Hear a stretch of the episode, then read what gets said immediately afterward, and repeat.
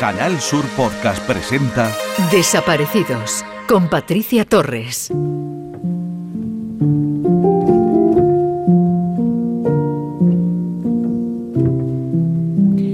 El pasado 25 de noviembre se conmemoró el Día Internacional de Eliminación de la Violencia contra las Mujeres. En lo que va de año en España, el número de mujeres asesinadas por violencia de género asciende a 37 en 2021 y a 1.112 desde 2003.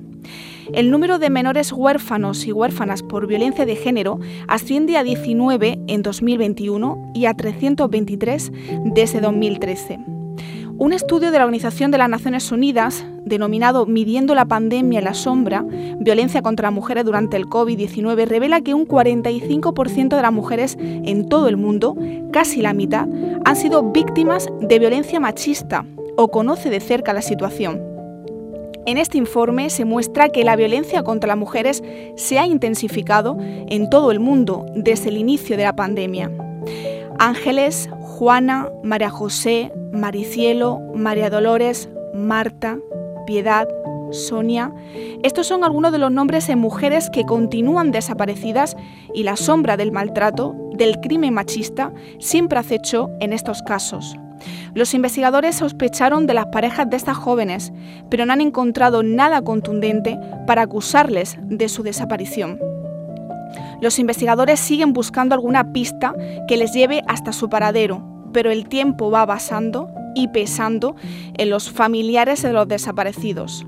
Los hijos e hijas de estas mujeres desaparecidas han crecido o están creciendo con la ausencia de su madre, con la tristeza de no saber qué pasó con ellas y con la falta de soluciones en los casos. Como manifiesta ONU Mujeres, la violencia contra las mujeres y las niñas es una de las violaciones de los derechos humanos más graves, extendida, arraigada y tolerada en el mundo. El feminicidio es la máxima expresión de la violencia de género, pero sin duda no es la única. Pongamos fin a la violencia contra las mujeres ya. Queremos ser libres y no valientes. Por ellas, y por todas que estén sufriendo cualquier tipo de violencia, ya sea física, sexual o psicológica, va dedicado el programa de hoy. Bienvenidos a Desaparecidos.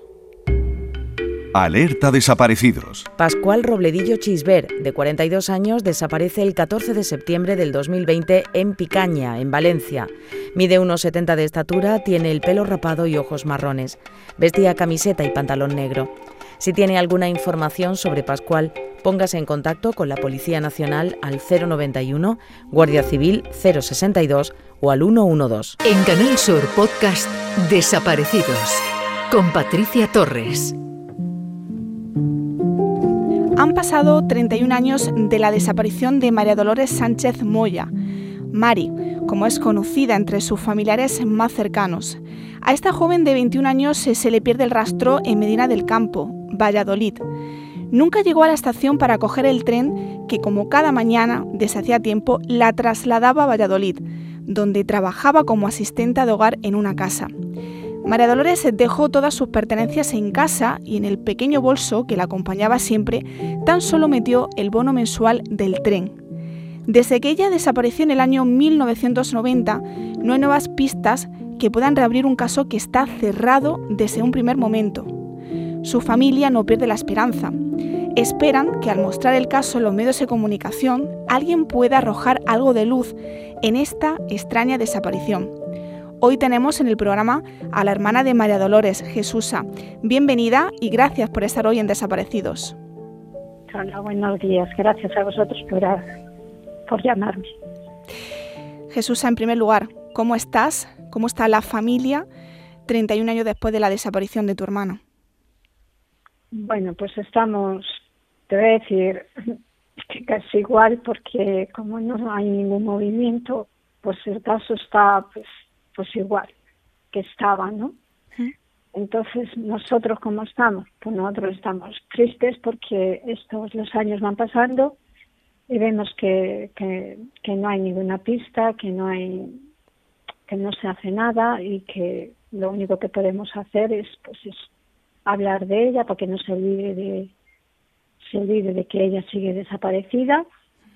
Y donde podemos ir o nos llaman, pues ahí estamos y, pues el día 9 de, de marzo, que es el Día de los Desaparecidos, pues escribimos al ayuntamiento, ponemos la pancarta de ella y de los desaparecidos y vamos a todas las concentraciones que podamos ir, que nos permita nuestro trabajo y, y podamos salir, pues, pues vamos y estamos ahí, no dejando a Mari que se la olvide. Si te parece, Jesús, vamos a remontarnos a ese 24 de julio de hace 31 años. ¿Qué recuerdas de ese día? Bueno, yo en aquel tiempo yo no vivía aquí en Medina, vivía en Madrid. Eh, mi hermana desapareció en martes y pues como todos los días pues, pues se despidió de mi madre. Mamá, mamá, me voy, que, que llego tarde, que me queda dormida y ese día pues mi madre no la vio salir como otros días. Estaba haciendo el faldón de mi, de mi hija que, que la bautizábamos en agosto. Ella se estaba sacando el, el título de, de, de corte y entonces, pues, era verano, las chicas la guardaban en, que se ve perfectamente por donde puede ir. Nosotros pensando en que mi hermana a lo mejor si iba tarde, pues fue por otro camino que es más corto para llegar a la, a la estación y tienes que pasar el castillo, Pinares, el cementerio, ¿sabes? Entonces, pero vamos, hay una visibilidad desde donde a su nivel perfectamente hubiesen visto a mi hermana. Al ver que no llegaban, que escogían el tren sobre las ocho y media o nueve menos cuarto, pues ellas se fueron. Y bueno, pues a la, a, la, a la vuelta tampoco la vieron, les pareció raro. Esa noche mi hermana no vino a dormir, pero mi madre, como ya estaba dicho, mamá, si un día no vengo a dormir porque en mi casa no había teléfono, no te preocupes, es que me he quedado a dormir en casa del trabajo porque tenía unos niños y, o, o cuidaba a su madre que estaba mayor o a los niños, no me acuerdo ahora mismo muy bien. Y entonces mi madre, pues esa noche no se preocupó. Al día siguiente las chicas el miércoles la siguieron esperando, eran las fiestas del barrio, de del barrio de la Mota, y había quedado mi hermana con ellas pues, para, para tomar algo. Las chicas al no verla por la mañana y tampoco por la tarde, ellas se asustaron, pero bueno, como habían quedado con ella, pues fueron a casa de mis padres y entonces cuando llaman a la puerta, mi madre va y les dice, hola hijas, no ha venido todavía Mari, no creo que tardes, eh, entrar hijas, que la esperáis. Y claro, ya ellas le dijeron, no, Jesús, a ver, mi madre se llamaba Jesús, ¿no? Dice, es que llevamos dos días sin verla, ayer tampoco la vimos, hoy tampoco la hemos visto. Mm. ¿Cómo? ¿Cómo? Entonces mi madre ahí ya se preocupó un poco, mm. llamó a mi hermana Teresa sí. y se fueron, eh, normal, llamar primero a Les y llamaron al trabajo en el trabajo le dijeron que llevaba dos días, que si estaba mala, que llevaba dos días, la, la llamaban Loli, mm. nosotros Mari, pero las amigas, eso la llamaban Loli. Y entonces eh, que si estaba mala, que era una chica muy responsable y les había parecido muy raro que en dos días no hubiese ido. No, no, no, no, que mi hija salió a trabajar. Entonces fueron a la policía a poner la denuncia. Mi hermana tenía en aquel tiempo 21 años, pues entonces la policía le dijeron a mi madre que había que esperar las 48 horas, es ser mayor de edad, que podía haber sido una riña, que, que bueno, que esperara. Mi madre dijo que mi hermana eso nunca lo había hecho, pero bueno, Además, dejaron que, que... Sí, Jesús, perdona que, que, te interrumpa porque le hicieron esperar hasta tres meses para hacerla firme esa, esa denuncia. Sí, entonces, claro, es que las 48 van y te dicen que esperes y que esperes y total, que la denuncia está puesta el 3 de octubre del 90. Madre mía. Tres meses después de desaparecer mi hermana. Claro, la, la investigación que fue mm. ir al, al trabajo, donde trabajaba mi hermana, hablar con las chicas que iba todos los días con ellas, eh, eh, eh, mirar por allí un poquito y hablar con el novio, que entonces el novio que tenía mi hermana, decía él que hacía una semana que lo habían dejado. Hmm. Nosotros miramos las cosas de mi hermana, pero lógico, mamá, oye, sabes a llevar ropa, de claro, porque no, no llevaba Jesús ni dinero, ni su documentación, ni tarjeta claro, sanitaria, ¿no? Eh, eh, verás, la tarjeta sanitaria antes era, era, era familiar, o sea, estaba ahí, ¿sabes? Usted, eh, como estabas aquí en Medina, no es como cuando yo me fui a Madrid me tuvieron que hacer una duplica, un duplicado para que a mí me atendieran, ¿sabes? Era una de estas que parecía, parecía una libreta. Sí. Entonces, lo que llevaba mi hermana, pues llevaría su carterita de, de pues eso, y la documentación se llevaba. Ella ya sí llevaba su carnet de identidad, pero ya le llevaba caducado. Porque yo cuando miré, vimos una, una fotocopia, miré y mi hermana el, carnet se le había caducado el día 19. Hmm. Y entonces yo cuando fui a la policía yo dije que si mi hermana había pedido cita para renovar el carnet, que si la había renovado el carnet, me dijeron que, que, que no, que Mari no había renovado el carnet y que el carnet no estaba vigente. Estaba ya de, de, mm, no me va a salir la palabra, de catalogado. Hmm. Para mirar el carnet de mi hermana tienen que ir a un fichero antiguo porque ya te digo que está de catálogo. Bueno, pues entonces ahí no, sacó nada, mi hermana no sacó ni... Entonces en estos años hemos hecho escritos, todavía se ha sacado la seguridad social o ha hecho algo, no sé, muchas cosas nada, mi hermana desaparece ese día y mi hermana no tiene nada, no tiene nada. Eh, ella tenía un, dinero en el banco sí. y entonces fuimos a ver si lo había sacado y todo eso y tampoco había sacado dinero, no había cobrado la mensualidad, total mm. que mi hermana pensarse ir, no se iba a pensar ir porque no se llevó nada, entonces ella se fue a trabajar todos los días. Mm. La policía pues no es el motivo de por qué pensó, bueno, a lo mejor es una riña, es una riña que ha mm. discutido con el novio, claro. pero alguno de los hermanos nos podría haber llamado. Mm. Porque eso es lo que te iba a decir, eh, Jesús, se trató el caso de tu hermana como una desaparición voluntaria hasta que encontrasteis pues un baúl lleno de cartas escritas por María Dolores. ¿Qué descubristeis? Pues ahí descubrimos que Mari el día 19 escribe una carta a este chico. Y ahí es donde descubrimos, mi hermana tiene como una especie de diario, es una libreta, pero bueno, es como si fuera un diario, y ahí descubrimos que mi hermana es maltratada por esta persona y que todo lo que él hace. Entonces con eso fuimos a la policía y fuimos y dijimos, es este hombre la pegada, pues él, claro, cuando van a hablar con él, ya han pasado tres meses que ha desaparecido mi hermana. Y dice que la ha llamado por teléfono y que está en Barcelona con mi hermano. En aquel tiempo yo tenía un hermano que estaba en mm. Barcelona. Mm. Nosotros ya habíamos llamado a todos los hermanos, pero bueno, oye, mm. ya volvimos a llamar, digo, oye, no está ahora contigo, digo, nos estás haciendo, digo, que mira, que, estamos todos muy desesperados, digo, y mamá está, que, que la va a dar. ¿Tú te crees que yo voy a dar ese disgusto a mamá? ¿Tú te crees que yo? Que no, que aquí Mari no ha aparecido. Bueno, pues así quedó la cosa. La policía, nosotros lo que queríamos es que miraran a ver si es verdad que había esa llamada había sido mi madre fue a casa del muchacho a hablar con la madre para que le diera el listín para ver si había llamado a mi hermana desde qué número claro para comprobar si, para se comprobar si es esa señora la cerró la puerta a mi madre la dijo que ella no tenía nada que hacer allí y hasta mi madre se lo pidió de rodillas que por favor entonces yo estuve hablando con el muchacho este hmm. y le dije, mira, he encontrado esto y yo quiero saber qué es eso, porque claro, nosotros pensamos que a Mario le ha pasado algo, hmm. el este. Digo, y me he enterado de la, que la pegabas, que es que él, hmm. contestación suya, delante de mí, sin mutarse, sin nada, dice, sí, es que a veces se lo merecía, y entonces la pegaba, por eso, porque se lo merecía. ¿Cómo era... la... Sí, Jesús, perdona, ¿cómo era su actitud cuando desaparece María Dolores?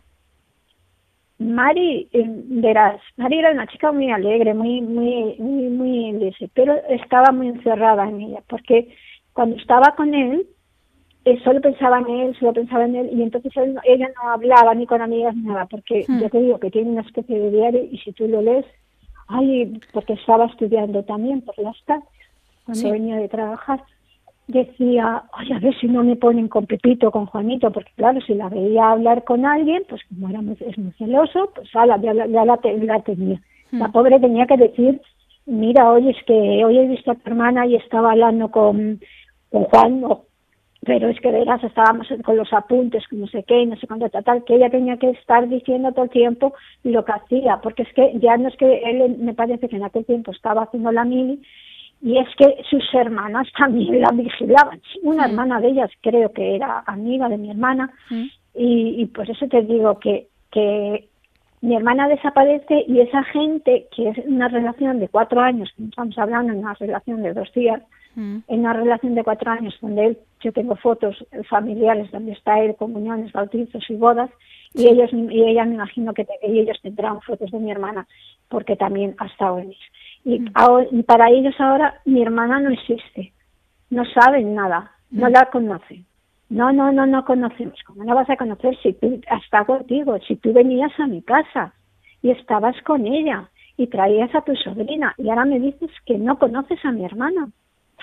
Por eso te digo que eh, la cosa fue que ellos fue un tabú cerrar el, el, el, pasaron página, ¿no, Jesús? Pasar, pasaron página muy rápido. No, claro, no, la, no lo conocemos, porque mm. yo me imagino que, que podían haber cogido y haber estado atentos, y si según dice él, la llamada, cuando yo le dije, que tú crees que te llama y no vas a la policía, no vienes a nosotros a decirnos, mira, que me ha llamado, chicos, tomar el número de teléfono para que llamen.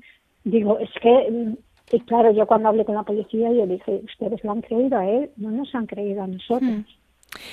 Yo quiero ahora mm, rescatar algunas de esas frases que escribió tu, tu hermana en una de esas cartas. Una dice, yo no sé qué tal lo pasaría sin mí, yo te aseguro que no sé cuánto voy a poder vivir sin ti. Espero que vuelvas a mí con algún cambio. Me gustaría muchísimo. Te quiero. Pero la frase más impactante, ¿no? La que viene a continuación. Luego llegó un día y me pegaste. Pero también hay otra carta, Jesusa, que tu hermana hablaba de una forma muy inquietante y escribía lo siguiente. Me gustaría pedirte solo un par de favores. El primero es que cada uno de agosto me mandes una flor blanca. El segundo es que todos los 2 de enero me mandes una flor roja. Si lo hicieran me complacerías mucho. Cuando escuchas esto, ¿qué piensas, Jesús? ¿Por qué le pedí a tu hermana que le llevara flores? Pues mira, nosotros cuando leímos esto pensamos que mi hermano se había suicidado.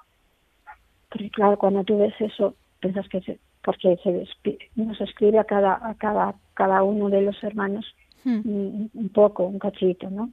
Entonces pensamos que Mari se ha, suicidado porque si la, hacía cuatro días que la habían dejado y ella no podía estar sin él, pues mm. entonces mm, es lo primero que pensamos. Entonces pues fuimos a hablar con él para que nos dijera dónde quería que le dejaran las flores, claro, para ir allí, yo qué sé. Mm. Entonces, ¿qué pasa? Que él va y me dice, mira, tu hermana es que era muy fantasiosa y tenía, mi hermana es que estuvo, se quedó embarazada de Y entonces la, la obligaron a abortar ya llegó él y su hermana, nosotros no, yo ya te digo, yo me enteré que el mismo día que desapareció mi hermana me enteré que, que había estado embarazada y que, mm. y que había portado. Entonces, eh, ¿sabes? Mi madre no se enfadó con ella y le dijo, ni vas a ser la primera ni la última hija, tú tranquila y vas a tener a tu hijo o a tu hija que no va a pasar nada. Por eso te digo que no se la no se la rechazó de que se quedara embarazada. Pero bueno, él cada vez por tres, seguramente que no es mío, porque será de no sé quién, todo eso porque está escrito por, por, por ahí. Y entonces le fuimos a decir, y me dijo eso. Es que él la, dice, no, es que esto lo ha escrito por si le pasaba algo cuando abortó, pues que la llevara a su sepultura esta. Mm. sería el día que se conocieron y el día que nacería la criatura.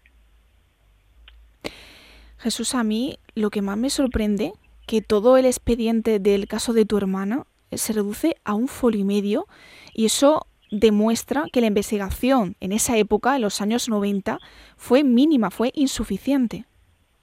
Nada, yo cuando, hacía cinco años que había muerto mi madre y fue cuando nosotros cogimos ya las, las riendas y entonces yo fui a hablar con, con el comisario para decir que cómo llevaban esto, que no sé oye, mi madre había muerto y que queríamos nosotros saber cómo se había llevado esto, queríamos saber cómo poder reabrir el caso de mi hermana, porque nos parecía muy raro, son cinco años y que entonces ahí es donde hay otro comisario, que ya se había jubilado el otro, y claro, yo cuando le veo que se sorprende él, pues fíjate la sorpresa mía, si me sorprende, fíjate yo.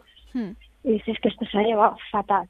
Se ha llevado fatal que es que en la carpeta o en el fichero, como le llamen ellos, hmm. solo está la denuncia que escribió mi madre, es que no tienen nada más.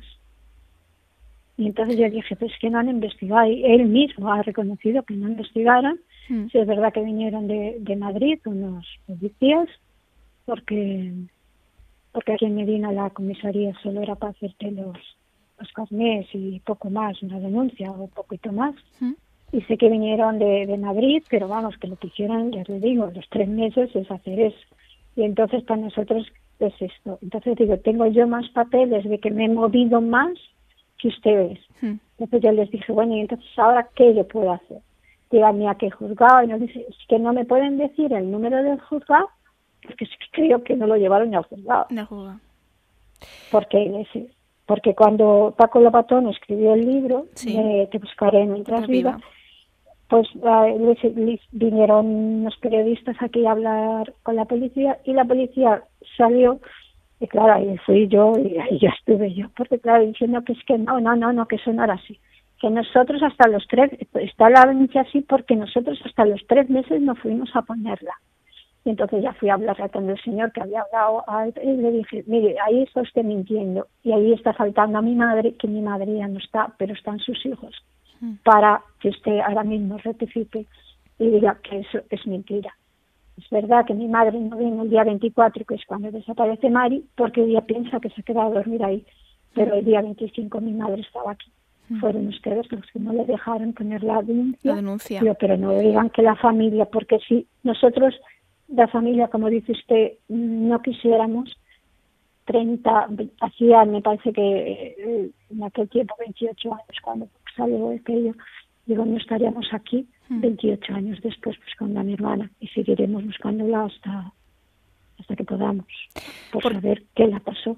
Claro, porque hay que aferrarse, eh, Jesús, a, a la, a la esperanza, porque quién sabe que nos esté escuchando ahora mismo, que pueda aportar algo nuevo en la investigación. Fíjate cómo se ha reabierto el caso de las niñas Aguilar de Campo, eh, Virginia y Manuela, de 13 y 14 años, que desaparecieron hace 29 años, y se ha podido conseguir, en base a esa nueva línea de investigación, surgida a raíz de, un programa de televisión, que recordó el caso y que pidió la colaboración ciudadana. Así que es importantísimo, Jesús, que la imagen de tu hermana pues esté siempre presente en los medios y que se recuerde todos los días, ¿no?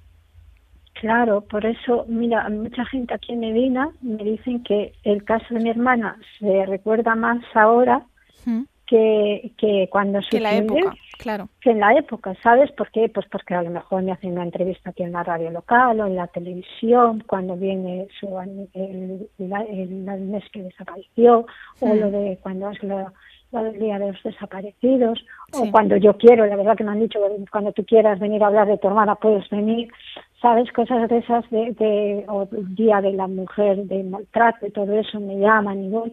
Entonces, dicen, está más eh, presente ahora que, que en eso. Entonces, tiene la gente más ahora la cara de mi hermana que a lo mejor cuando desapareció. Mm. Entonces, pues sí, es verdad, a lo mejor alguien puede recordar, yo siempre lo he dicho cuando lo hablo en la televisión, digo, a lo mejor hay alguien que puede recordar, pues yo vi o, o, o, o oí o algo, porque nadie ve nada, pero luego lo vemos todos, ¿sabes? Entonces siempre lo digo. Si mi hermana está por ahí y, y está viviendo su vida y él ese, pues también la digo, digo, que piense que ella no estaba sola, porque ella piensa que estaba sola porque él se lo decía, que si no le quería a él, nadie le quería y quiere decirle que que, que nosotros, sus padres ya no, porque no están, Mm. porque sus hermanos seguimos buscándola y que, que queremos saber de ella y que y ya está, y que si está bien, pues que se ponga en contacto con nosotros, solo de que nos dijera que está bien para nosotros sería, sería vamos, lo mejor. Y si la pasó algo y el ese, pues el que la hiciera algo, pues que tuviera el valor de decirla, de decirnos dónde está. Y yo ya no quiero, yo ya no pido nada, yo ya lo único que pido es encontrar a mi hermana y que pues ya lo pagará, Mm. Porque yo creo que que ahora que justicia, la justicia que quiero es que aparezca mi hermana y, y que se lo hiciera pues ya lo pagará él, porque me imagino que eso eso se llevará para toda la vida. Ojalá. Pero nosotros Ojalá que ese mensaje. Jesús, eh, llegue a, a esa persona que pueda arrojar algo nuevo en el, en el caso de, de Mari. Aunque las eh, fuerzas eh, flaqueen, sé que eh, tú vas a, a seguir removiendo cielo y tierra para saber qué le pasó a, a tu hermana. Te agradezco eh, que hayas estado hoy en, en Desaparecidos y, y te mando un abrazo muy fuerte y mucho ánimo para ti y para el resto de la familia, Jesús. Muchas gracias a vosotros y por parte de mi familia un abrazo también, aunque yo sea la portavoz, estamos todos igual. Mm. Y, os lo agradezco de verdad de corazón de, que os acordéis de, nuestros desaparecidos y que y que claro sois vosotros los que nos podéis dar voz porque nosotros por mucho que luchemos o, sois vosotros los periodistas los que nos podéis dar voz mm. y para que no no caigan en el olvido de que de que le tenemos desaparecidos y que hoy por desgracia fue nuestro, fuimos nosotros, mm. nuestros familiares los que desaparecieron, pero mañana puede ser otro. Mm. Y entonces mm, tenemos que ayudarnos para que esto vaya a más y que desde el primer momento se investigue bien y podamos encontrarles a todos, que eso sería la alegría de, de todos. Muchas gracias, de verdad, de corazón. A ti, un, abrazo. Gracias. Un abrazo. Adiós. En Canal Sur Podcast Desaparecidos con Patricia Torres. Alerta desaparecidos. Francisca Cadenas Márquez, de 59 años, desaparece el 9 de mayo del 2017 en Hornachos, Badajoz. Mide unos 70 de estatura, pelo rubio y ojos azules. Natural de Villafranca. Vestía mallas deportivas oscuras, camiseta de manga corta rosa y zapatillas de deporte. Si tiene alguna información sobre Francisca, póngase en contacto con la Policía Nacional al 091 Guardia Civil 062 o al 112.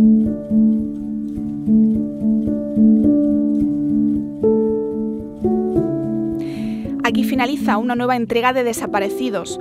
Hoy quiero terminar con un poema de la escritora Elvira Sastre, que publicó en sus redes sociales ese día, ese 25 de noviembre, y que tiene por título Adiós al frío.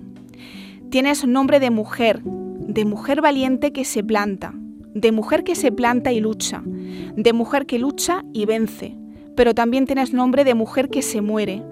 Tienes nombre de mujer que se muere porque alguien la mata. Gracias por estar ahí siempre y hasta el próximo programa. En Canal Sur Podcast han escuchado Desaparecidos con Patricia Torres.